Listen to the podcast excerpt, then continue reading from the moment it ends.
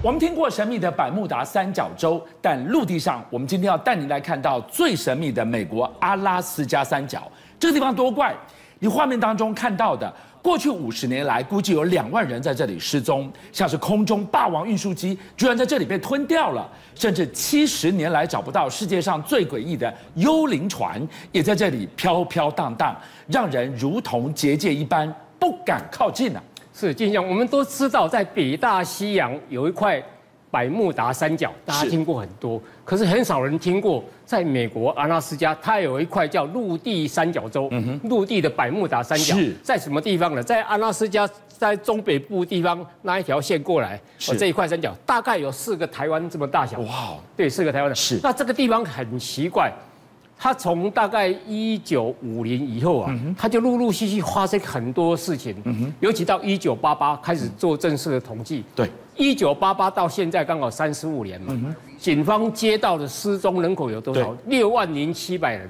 怎么有这么多人在这里不见了？对，阿拉斯加才七十三万人口而已，六万多那是不得了。那是如果以比例放大，好像台湾这三十五年有一百八十万人口失踪一样，那太可怕了，太恐怖了。而且他失踪有一个特色哦，他失踪一个特色是不管海陆空都有，不管年龄整、性别、什么职业都有。哇，他比百慕达三角洲更神秘了。对，而且他失踪以后啊，好像这些人一失踪就从地球上消失一样，他们形容说在雪地里面融化了一样，生不见人，死不见尸。最大的特色找什么找都找不到。所以有人说阿拉斯加这一块所谓的。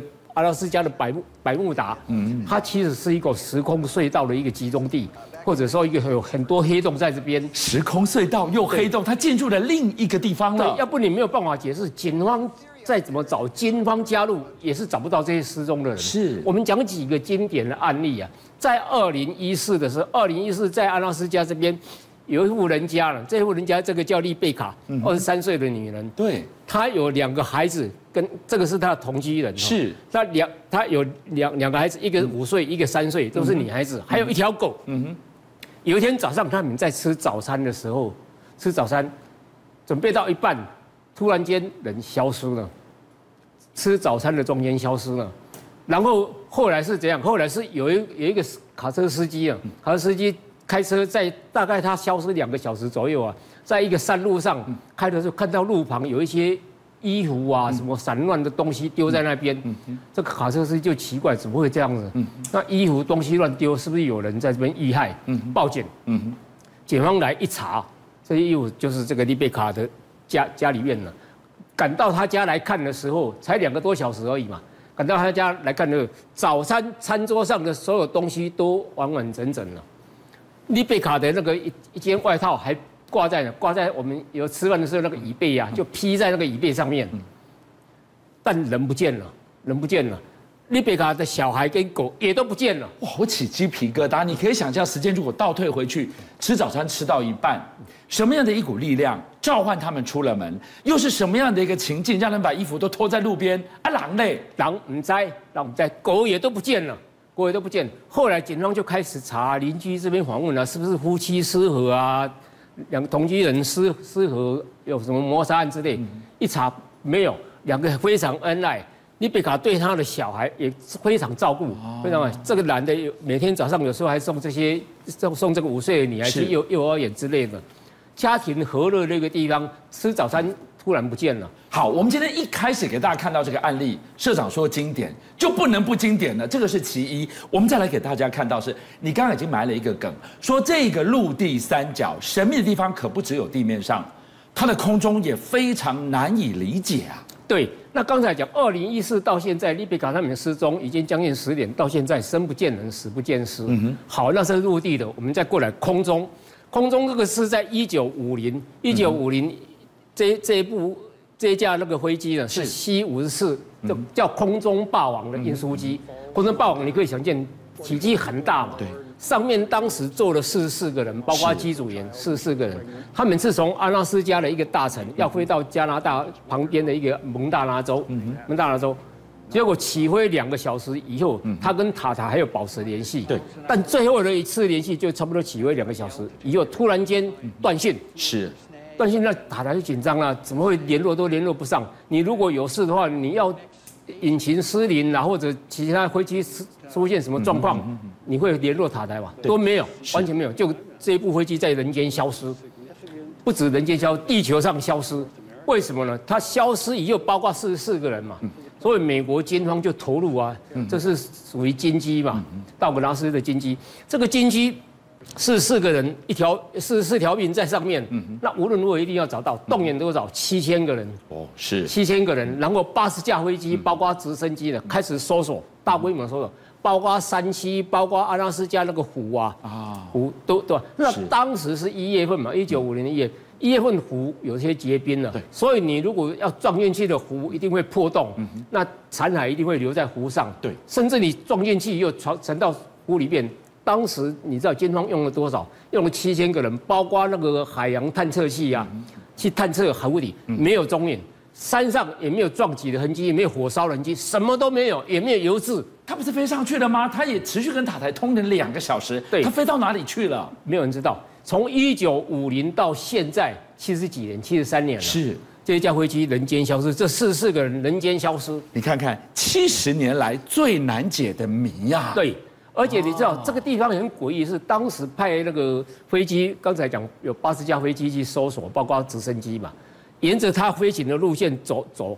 对，结果有三架飞机失事摔毁，就在找它的过程当中摘下来，摘下来了。摘下来，那另外后来再继续找，还有五架也摔下来，总共摔了八架。那是不是有一股力量叫他们不要再找了？像阿拉斯加原住民啊，叫因努特人，以前叫爱斯基摩人。嗯，因努特人他们其实有一种讲法，他们几千年来、一千多年来有一种讲法，是就说这个地方呢是森林怨咒之地，讲得很恐怖。森林怨咒，他们说是什么？是极光啊。阿拉斯加你知道有极光嘛？那个极光幻彩如果很很颜色变乱很大的时候，很大片在天空出现的时候，那个就是有灾难要发生了。因为极光是恶魔的化身，那是因努特人传统的一种解释。是。那当然我们可以这样，就是你要找出一个谜谜底出来。就像我们讲说，空中陆地都很诡异的，阿拉斯加的海域也非常诡异。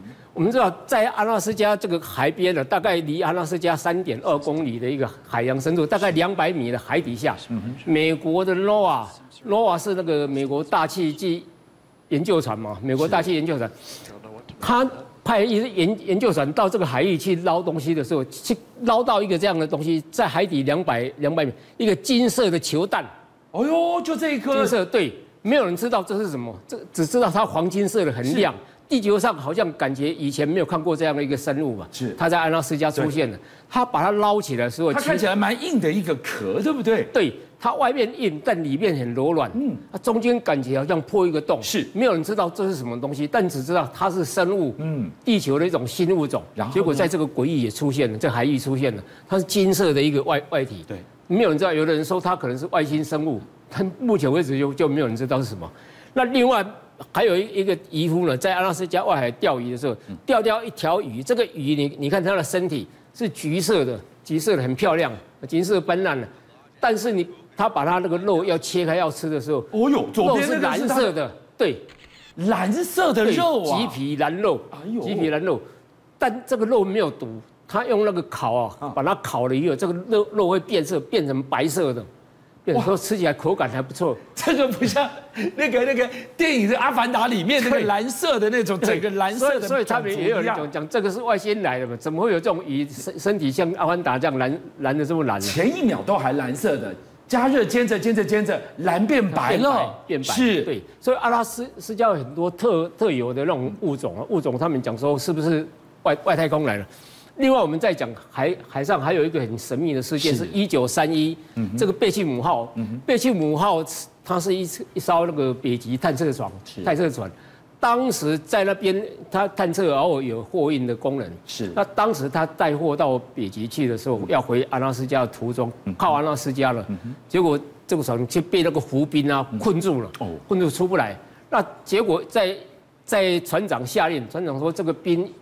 短时间没有办法破嘛，那就干脆跳船。跳船有些东西就搬下来，就几个人就就下来。他们在哪里？在这个船船离船不远的地方，那个浮冰上面呢、啊，会扎营，但他们想说等待救援，对，等待救援，然后等或者说等湖冰退了，融化了，是他们上船再把它开回来。是，结果等等了很久，没有办法，这个湖冰一直不退，对不对？那后来因为自己粮食也有限嘛，后来就联络那个救援队过来，把他们全部撤走，撤走好，那这个是空无一人的船啊，这个贝奇摩号，那变成幽灵船。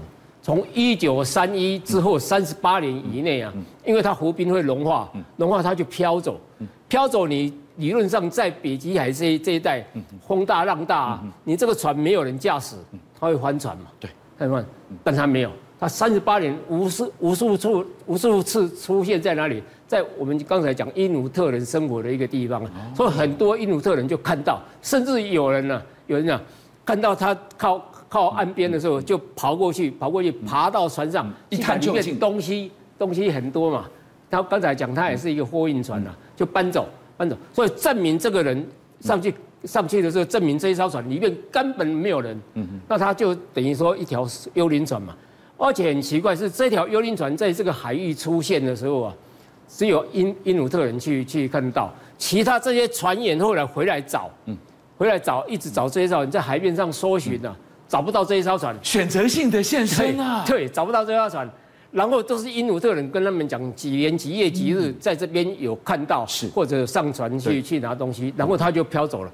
那很奇怪是这个现象持续了三十八年，哇，三十八年里面他一直在露脸，但是一直找不到，一直找不到，然后或者说它一直在海上漂，它就不会不会沉。是，所以有人讲说这是阿拉斯加的幽灵船。